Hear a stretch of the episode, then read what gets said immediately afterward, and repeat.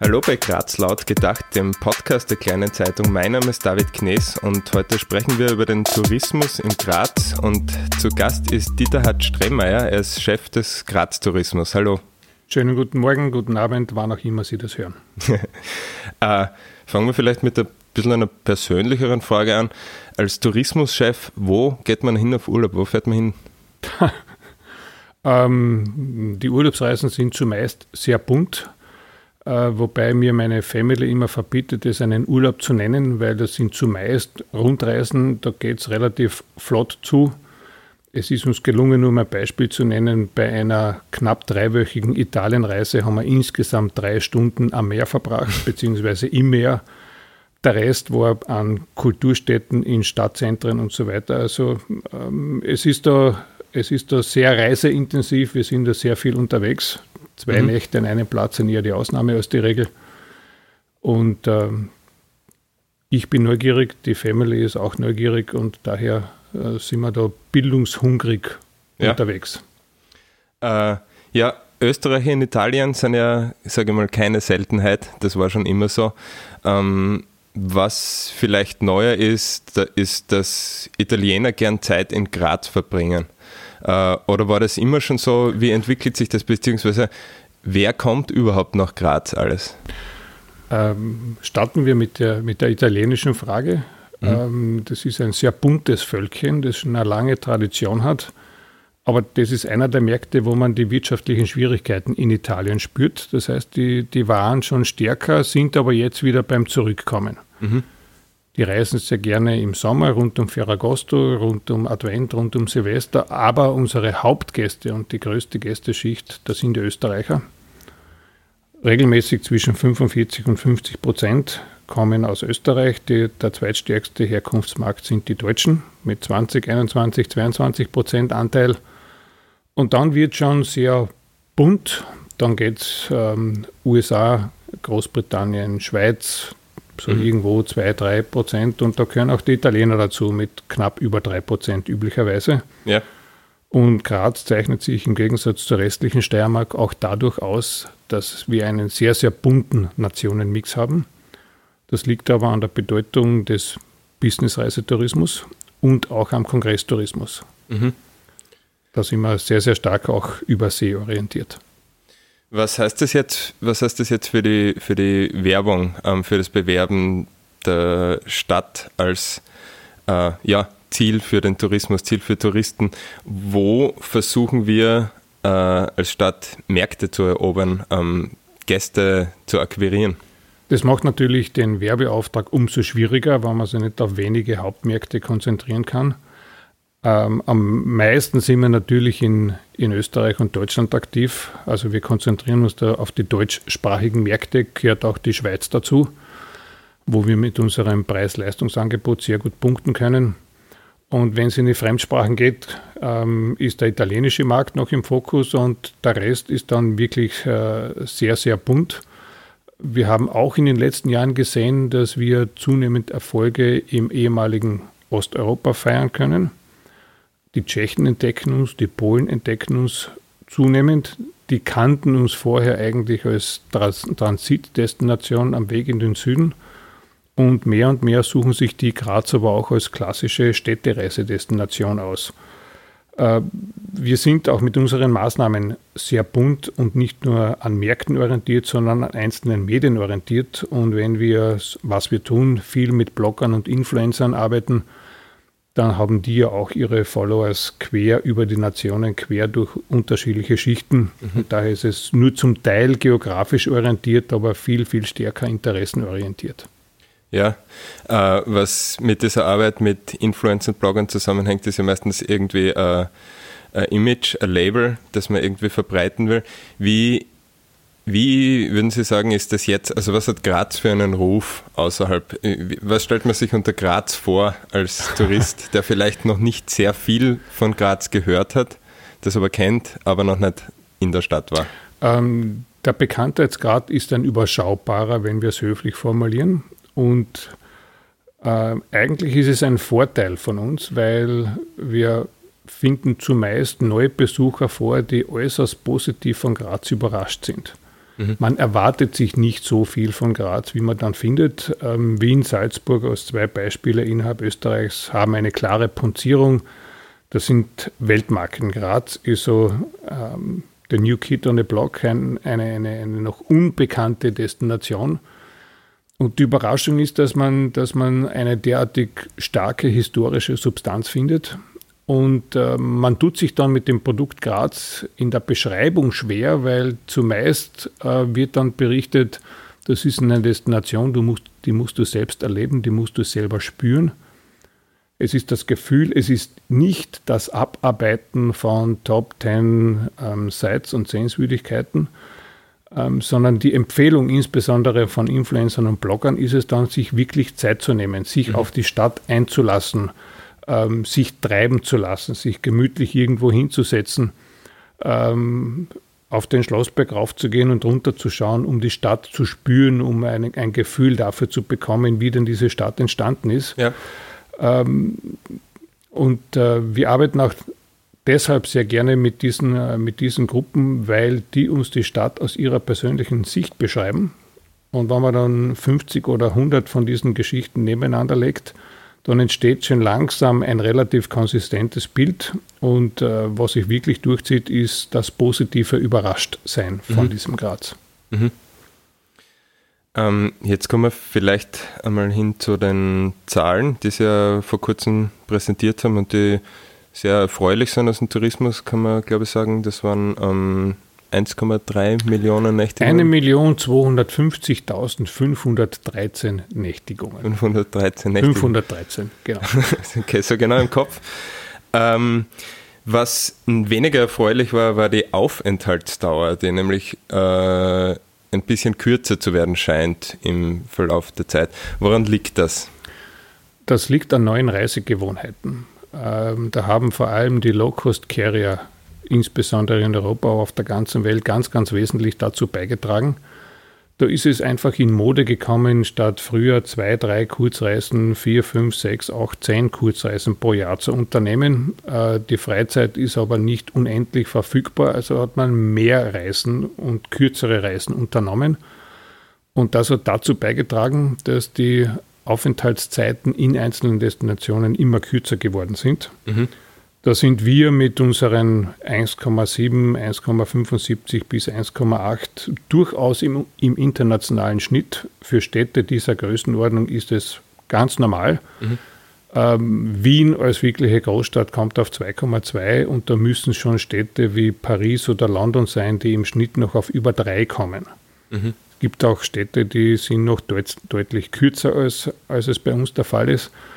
Und selbst der gesamtsteirische Schnitt ist nur mehr knapp über drei. Also das ist eine, es ist eine allgemeine Tendenz, aber ich schließe mich dem Denken schon an, es sollte nicht noch kürzer werden.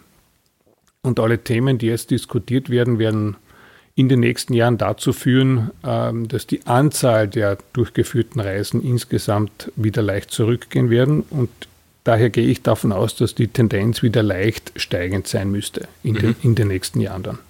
Ist das was, was man aktiv ähm, beeinflussen kann? Oder was sagen wir, wir versuchen jetzt äh, die Leute zu bewegen, einfach länger da zu bleiben? Und wenn ja, wie, wie schafft man das? Ähm, ja, man versucht natürlich das zu beeinflussen. Äh, was wir schon länger tun und was wir jetzt noch intensivieren werden, ist das Angebot größer darzustellen. Mhm. Also unser Angebot war immer schon so definiert, dass das Angebot bei weitem nicht an der Stadtgrenze aufhört, ähm, Norden, Süden, Osten, Westen, alles, was in der Region da ist, also in der Region Graz vorhanden ist, diese tollen Ausflugsziele, die wir im Norden haben, oder im Süden bis zum Weinland oder im Osten bis zu den Burgen und Schlössern und im Westen inklusive der Lipizzaner. Im internationalen Kontext ist das ein völlig normales Angebot, das wir zu, mit Graz mitkommunizieren. Also mhm. dieses Denken in Stadtgrenzen ist da, ist da völlig absurd. Äh, in Übersee ähm, wir, arbeiten wir mit der Europakarte und weisen auch darauf hin, dass es nach Venedig nur vier Stunden sind. Und, mhm. so, und so dicken dann auch die international Reisenden, ähm, für die da ein Halbtagesausflug oder eine Halbtagesanreise zu einem der, der größeren Städte in der Umgebung was völlig Normales ist. Und das ist unser Ansatz, das Produkt möglichst groß darzustellen um an Wien, wenn wir nicht herankommen, aber einfach um den Eindruck zu erwecken, äh, dass das keine Stadt ist, die man in zweieinhalb Stunden ähm, durchmarschiert und es dann erledigt hat. Daher zahlt in, in diese Geschichten auch das ein, was uns die, die Blogger und Influencer erzählen. Lass dir Zeit, spür die Stadt und äh, nicht einfach durchrennen, sich äh, ein paar Souvenirs kaufen und wieder weg. Mhm. Das ist nicht unsere Intention. Ja. Jetzt habe ich da auf meinen Notizen noch eine andere Zahl stehen, nämlich 1,6 Millionen Nächtigungen, die der Bürgermeister Siegfried Nagel gern mhm. bis 2023 erreicht hätte. Das wären äh, ja, 350.000 mehr als eben 2019. Wie schafft man das? Wie, wie soll man das angehen? Die Zeit, wird es, die Zeit wird es weisen. Wenn man sich die Entwicklungen der letzten Jahre anschaut, dann war es immer ein Weg nach oben. Ähm, ich behaupte, wir sind nach wie vor eine unverbrauchte und neue Destination auf den Markt. Wir sind nach wie vor eine authentische Destination. Wir kommen in, der, in dieser viel zitierten Overtourism-Debatte in Wahrheit nicht vor. Und Menschen, die ein, die ein, ein echtes Produkt suchen, und das sind auch die Rückmeldungen, die wir bekommen, die fühlen sich bei uns wohl. Und äh, die Mundpropaganda ist da das Aller, Allerwichtigste. Und der zufriedene Gast, der Graz wieder verlässt und wie vorhin schon gesagt, der Gast, der einen positiven Eindruck gewonnen hat, der positiv überrascht wurde, der erzählt das auch weiter. Wir haben unglaublich hohe ähm, Raten an, an Weiterempfehlungen. Wenn uns 98 Prozent der Besucher sagen, ja, sie werden Graz an ihre Freunde, Verwandten, Bekannten weiterempfehlen, dann ist das ein echter, ein echter Trumpf und das macht uns zuversichtlich, äh, dass es in den nächsten Jahren weiterhin aufwärts, aufwärts gehen wird. Dazu sind zusätzliche Kapazitäten in der Pipeline. Also es ist zu erwarten, dass wir bis zum Jahr 2023 in etwa 1500 neue Hotelbetten dazu bekommen werden. Und wenn man das dann hochrechnet, dann würde es auch diese 1,6 Millionen Nächtigungen brauchen, mhm. damit es nicht nur zu Lasten des schon bestehenden Angebots geht. Also, ähm, und es ist nach wie vor, es ist nach wie vor ein sehr, sehr gesundes Verhältnis zwischen Einwohnern und Gästen. Also da gibt es diese schöne Kennzahl namens Tourismusintensität. Da sind wir noch im dunkelgrünen Bereich. Und mhm. darüber hinaus haben wir keinen so heftigen Tagestourismus, wie das in anderen Destinationen der Fall ist. Und das wird dazu beitragen, dass wir auch bei diesem Wachstum, das jetzt sehr, sehr groß klingt, nach wie vor als unverbraucht und neu daherkommen. Und es gibt, es gibt noch Potenziale in Österreich, Potenziale in Europa und Potenziale in Übersee. Und das stimmt uns zuversichtlich, dass dieses hochgesteckte Ziel realistisch mhm. erreichbar ist. Jetzt haben Sie angesprochen, ist, es, ist das Problem, Overtourism gibt es de facto in Graz nicht. Äh, aber wenn man sagt, man wächst so weiter, ist das was, was man mitdenkt, wo man sagt, äh, ja, wir sind da vielleicht offen für Kritik, wir reden mit Anrainern an touristischen Hotspots etc. Oder ist das derzeit noch überhaupt kein Thema? Äh, es ist natürlich Thema. Es ist absolut Thema und wir schreiben uns gerade dieses schöne neue Buzzword äh, namens äh, Sustainable Visitor Economy ins mhm. Stammbuch. Mhm. Äh, das bedeutet, dass es, dass uns eine hohe Lebensqualität sehr, sehr am Herzen liegt, weil das ist eine hohe Lebensqualität, die der Bewohner schätzt und die auch der Besucher schätzt. Da, unter, da unterscheiden wir auch gar nicht. Und mhm. der Besucher von heute ähm, fühlt sich ja viel stärker als Besucher auf Zeit und nicht als Tourist mhm. und möchte ja wirklich noch auch mit Einheimischen in Kontakt kommen. Und diese megatouristischen Hotspots, wie sie in anderen Städten vorhanden sind, die muss man bei uns tatsächlich suchen. Selbst ein Schlossberg ist ja sowas von in einheimischer Hand, äh, ja. äh, dass sich der Besucher von außen da oben nicht vereinsamt und wie im Disneyland vorkommt, sondern als Teil, als Teil der Bevölkerung und als Teil der Stadt. Und äh, wir müssen jetzt darauf achten, dass wir Weichenstellungen vornehmen, damit uns das nicht in 10 Jahren, 15 Jahren auf den Kopf fällt. Und deswegen machen wir es gerade jetzt bewusst, dass es Fehlentwicklungen in anderen Destinationen gibt, die dann mühsam äh, nach Regelungen suchen müssen, um wieder zurückzurudern. Mhm. Wir haben die große Chance, es äh, so anzulegen, dass wir in diese Problematik gar nicht hinkommen. Eine Sache, über die die kleine Zeitung auch in letzter Zeit geschrieben hat, war ähm, die Auslastung der Hotels, die ja im Moment ähm, bei 57,5 Prozent liegt, war die letzte Zahl, die ich gefunden habe dazu. Und trotzdem wird fleißig gebaut. Wie geht sich das aus? Wie geht sich das mit dem Preisdruck für die Hoteliers aus? Ähm, ja. Äh, ja, das würde ich selber gerne wissen, wie sich das für jeden Einzelnen ausgeht. Ähm, wir sind bei der Auslastung sicher im Österreich-Schnitt bei den, bei den urbanen Destinationen am unteren Ende. Und dennoch gibt es diesen, äh, diesen Investitionsboom, der momentan immer noch im Gange ist. Es ist nicht alles nachvollziehbar, weil wir uns natürlich schwer tun, die, äh, die Nachfrage in dem Maße mitzusteigern, wie es das Angebot tut. Mhm.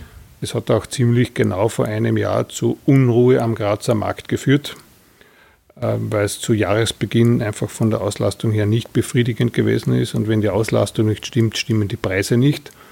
Und dann macht es ähm, das Überleben für den, äh, für den Bestand schwierig. Das hat sich über das Jahr hin deutlich erholt und äh, stimmt mich zuversichtlich, dass es auch wieder nach, äh, nach oben gehen wird. Aber ähm, Investoren haben hoffentlich gute Rechnungen und legen es hoffentlich auch mittelfristig an. Mhm. Und mittelfristig werden wir sicher noch zulegen können. Aber der Grazer Markt ist bei weitem kein einfacher Markt. Und daher gibt es auch kein Zurücklehnen, sondern es gibt nur hochgekrempelte Ärmel und äh, geht darum, weiter zu promoten, weiter attraktive Veranstaltungen in die Stadt zu holen, weiter aktiv auch am Kongressmarkt unterwegs zu sein, um den, äh, den Grazer Tourismus auf einen, auf einen Level zu bringen, ähm, wie es die Stadt eigentlich verdient. Die mhm. Attraktivität ist da, die Erreichbarkeit verbessert sich und wir möchten mittelfristig im europäischen Städtereisemarkt als eine bekannte Marke mitspielen. Mhm. Immer mehr Hotels verzichten auf das klassische Sternesystem. Es geht mhm. immer mehr um Hotelbewertungen. Mhm. Ähm, jetzt gibt es aber die Diskussion darum, ob in Graz ein Fünf-Sterne-Hotel fehlt. Was, also warum gibt es diese Diskussion? Die ist ja vielleicht, die erschließt sich ja nicht jeden, der jetzt nicht regelmäßig in Fünf-Sterne-Hotels hat. Ist, ist das was, was ähm, einen, einen gewissen Kreis an vielleicht finanzkräftigen Touristen anziehen würde? Wie schaut das aus?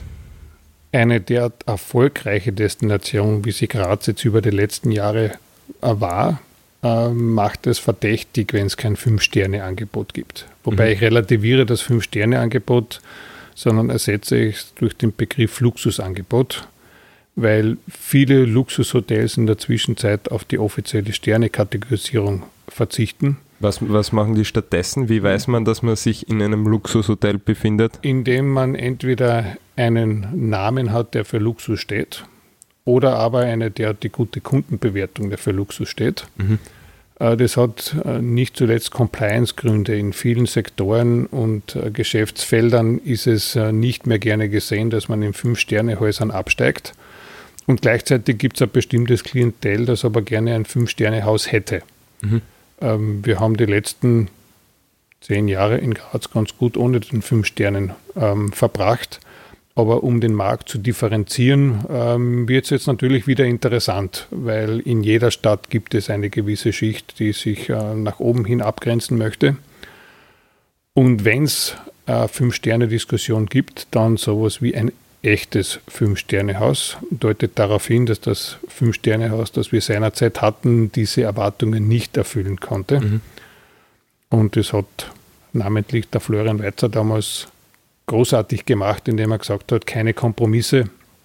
Ich verzichte auf die Sterne und reagiere darauf, was am Reisemarkt stattfindet, nämlich dass der Kunde nach Zufriedenheit bewertet. Und äh, es kann ein Zwei-Sterne-Haus eine großartige Qualität bieten in diesem Segment. Und es kann ein Fünf-Sterne-Haus, wenn es nicht gut gemacht und gemanagt ist, eine schlechte Qualität liefern. Mhm. Und in dem Spannungsfeld äh, bewegen wir uns. Und wenn wir nach Wien blicken, dann hat nunmehr in etwa jedes zweite Luxushotel fünf Sterne. Die anderen verzichten darauf, weil es ihnen sonst schwerfällt, im, äh, im schönen Markt und guten Markt ähm, des medizinischen Kongresses mitzuspielen, weil dort gibt es Richtlinien, insbesondere aus Deutschland kommend, dass mhm. man in einem Fünf-Sterne-Haus nicht nächtigen darf als Teilnehmer an einem medizinischen Kongress. Das macht die Diskussion nicht unbedingt einfacher, aber ein, eine wachsende Stadt wie, wie bei uns äh, kann natürlich darüber diskutieren. Die Diskussion ist gerade wieder eröffnet. Gibt es da Kandidaten, aussichtsreiche?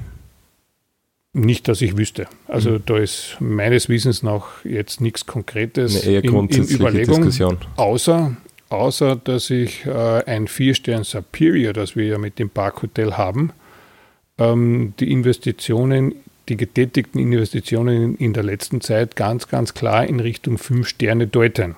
Das heißt, was die, die Hardware und die Infrastruktur angeht, ähm, könnte er wahrscheinlich schon in Richtung fünf Sterne gehen.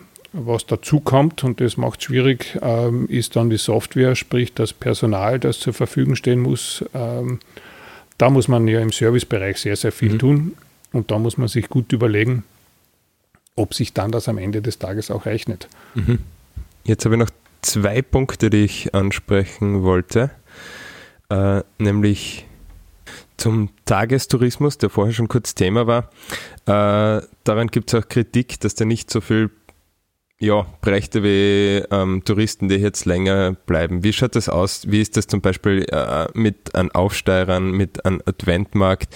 Wie wie profitiert Graz von Gästen oder wie profitiert, wie entgeht Graz Profit an Gästen, die nur kurz in der Stadt bleiben? Wer kurz in der Stadt ist und Zeit hat, ähm, trägt genauso zur Wertschöpfung bei wie jemand, der über längere Zeit in Graz bleibt. Ähm, da werden Nebenausgaben in der Gastronomie, im Handel, in der Kulturlandschaft getätigt. Ähm, wir, sehen auch, wir sehen auch viele Busgruppen, die tatsächlich zu Shoppingfahrten nach Graz kommen. Und das sind lauter Menschen, die auch etwas dazu beitragen. Und insgesamt ist der Tagestourismus ein, ein unterschätzter Teil der Gesamtwirtschaft. Mhm. Und äh, ohne, das, ohne die tagestouristische Zusatzauslastung würden wir einiges an Gastronomie, Kulturangebot, Handelsangebot nicht mehr vorfinden, weil der Nächtigungsgast alleine dann zu wenig wäre. Äh, das Positive bei uns ist, dass wir diesen, diesen typischen, nennen wir ihn Kreuzfahrtstagesgast, der unter enormen Zeitdruck steht und wirklich nur äh, durch die Stadt läuft, die wichtigsten Sehenswürdigkeiten fotografiert und wieder weg ist, äh, den Druck haben wir nicht. Also wir haben auch hier einen, einen Gast, äh, der mehr Zeit hat als in vielen anderen Destinationen, ähm, der in der Stadt unterwegs ist und zur Wertschöpfung beiträgt. Plus, was man nicht unterschätzen darf, bei international Reisenden. Es ist uns auf einigen Märkten gelungen, aus einem Tagestourismusprogramm, wo nur der Lunchstop in Graz bei einem chinesischen oder japanischen Reiseveranstalter im Programm war. Aufgrund der positiven Kundenrückmeldungen wurde es dann ein oder zwei Jahre später plötzlich ein Overnight-Stop. Mhm. Also der Schullöffel für einen Nächtigungsgast ist oft im tagestouristischen Bereich und daher ist uns auch dieser Gast herzlich willkommen. Ist Airbnb ein Problem für den Tourismus in Graz, für Hoteliers ähm, und, und sage mal, kommerziell oder, oder gewöhnlich Jetzt Gewerbetreibende im Tourismus? Ich hatte schon ein klares Jein auf den Lippen, bis Sie dann von der Hotellerie gesprochen mhm. haben. Ja, für die Hotellerie ist es natürlich insofern ein Problem, weil hier mit zweierlei Maß gemessen wird. Aber beginnen wir mal mit dem, mit dem allgemeinen Phänomen. Es spricht für Graz, dass wir eine, ein schönes Angebot im Airbnb-Bereich haben. Mhm. Spricht für die Nachfrage, spricht für ein junges, dynamisches Produkt. Hätten wir es nicht, dann hätte er ein Produktproblem in Graz.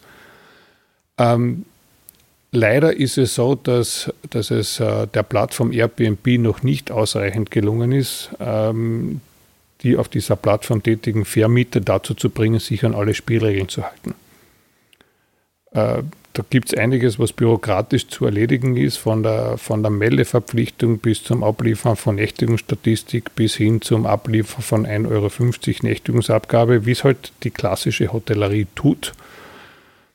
Plus am Jahresende klopft dann möglicherweise das Finanzamt an und sagt, äh, eigentlich lieber Herr, liebe Dame, sollten Sie auch noch ähm, in Ihrer Einkommensteuererklärung darauf hinweisen, ähm, dass Sie da etwas dazu verdient haben. Mhm. Ähm, wir wissen, dass es pro Jahr auf dieser Plattform in Graz, zumindest die, die Zahl aus 2018 kenne ich, kenn ich noch, das waren 150.000 Nächtigungen. Das, mhm. ist, das ist keine Kleinigkeit. Meiner Schätzung nach sind 20 Prozent davon in der Zwischenzeit offiziell gemeldet und die halten sich an alles. Bedeutet, es gibt noch immer eine veritable Dunkelziffer. Und das stellt natürlich ein, ein Problem dar, weil eben äh, das nicht fair zugeht mhm. am Markt. Wir sind äh, davon noch entfernt, dass das jetzt den, den Wohnungsmarkt aus, der, aus dem Gleichgewicht bringen würde. So viel ist es dann auch wieder nicht. Aber es wäre, in Wahrheit wäre es fair. Aber ähm, man muss auch auf eines hinweisen, da sind wir noch einmal im tagestouristischen Aspekt. Ähm, wir wissen, dass ein Nächtigungsgast im Schnitt in der Hotellerie knapp 190 Euro ausgibt. Ein Drittel davon geht in die Beherbergung, zwei Drittel davon gehen in andere Bereiche, Gastronomie, Handel, Kultur, was auch immer schon angesprochen wurde. Heißt auch, die Airbnb-Gäste tragen ja schon zur Wertschöpfung ganz wesentlich bei und sind auch ein Wirtschaftsfaktor. Das mhm. darf man in dieser Diskussion auch nicht übersehen. Ähm, wir gehen sehr offensiv auf diesen Sektor zu, ähm, wollen es den Vermietern so leicht als nur irgend möglich machen, sich an die Spielregeln zu halten und daran arbeiten wir. Diese große Dunkelziffer an Übernachtungen, ähm, verzerrt die die Statistik nach unten? Ja, natürlich. Also ähm, wir, könnten, wir könnten noch einmal alleine dadurch, dass, wir, dass diese Dunkelziffer keine mehr wäre, sind es noch einmal 120.000, 130.000, 140.000 mhm. mehr pro Jahr. Und dann kämen wir dieser 1,6 Millionen Zahl äh, schon wieder wesentlich näher. Also eig eigentlich hätten wir ja schon mehr, aber wir wissen es nicht. Äh, mhm. Wir wissen es nicht wirklich. Ja.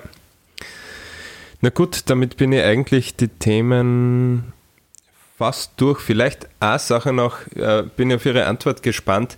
Äh, wenn jetzt jemand zu Ihnen kommt, der Tourist, mhm. und Sie bittet um vielleicht fünf Plätze, die man in Graz sehen muss, was wäre das bei Ihnen? Wie würden Sie ihm oder ihr antworten? Also die erste, die erste Antwort ist, und das funktioniert weltweit, das ist ein touristisches Phänomen, das man wirklich kopieren kann und das weltweit funktioniert, auf wie vor und schauen. Das, ja. ist, das, ist der, das ist der Klassiker. Also rauf auf den Schlossberg, rauf in die Gegend vom Uhrturm, runterschauen auf die Stadt und der Rest ergibt sich dann zumeist von selbst. Da kriegt man einen Eindruck davon, ähm, wie, diese, wie diese Stadt entstanden ist, warum die, warum die Stadt spannend ist. Und äh, die Altstadt als solches ist es, ohne jetzt einzelne Dinge herausgreifen zu wollen, mit dem klaren Hinweis, nicht nur auf den Hauptrouten unterwegs zu sein, sondern auch ganz bewusst äh, kleine Gässchen anzusteuern, in die Innenhöfe zu gehen, äh, ein Geheim-Geheimtipp, den ich äh, gerne gebe, ist, äh, wenn jemand Ruhe sucht, mitten in der Stadt doch in den Hof des Franziskanerklosters zu gehen. Mhm. Äh, mitten, mitten in der Stadt ist man plötzlich in einer völlig anderen Welt.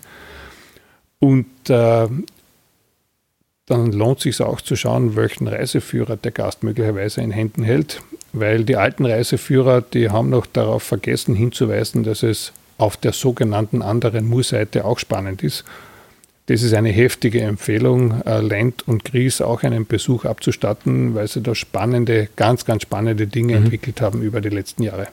Ja. Ja, danke fürs Gespräch. Dieter Hart Stremmer, Chef von Graz Tourismus. Ähm, falls ihr, liebe Hörerinnen und Hörer, noch eure Meinung zu diesem oder einem anderen Thema loswerden wollt, schreibt uns bitte an laut.gedacht.kleinezeitung.at oder mir direkt an david.knes.kleinezeitung.at, kommentiert auf Twitter unter Graz laut oder schaut auf unsere Website lautgedacht.kleinezeitung.at. Bis bald!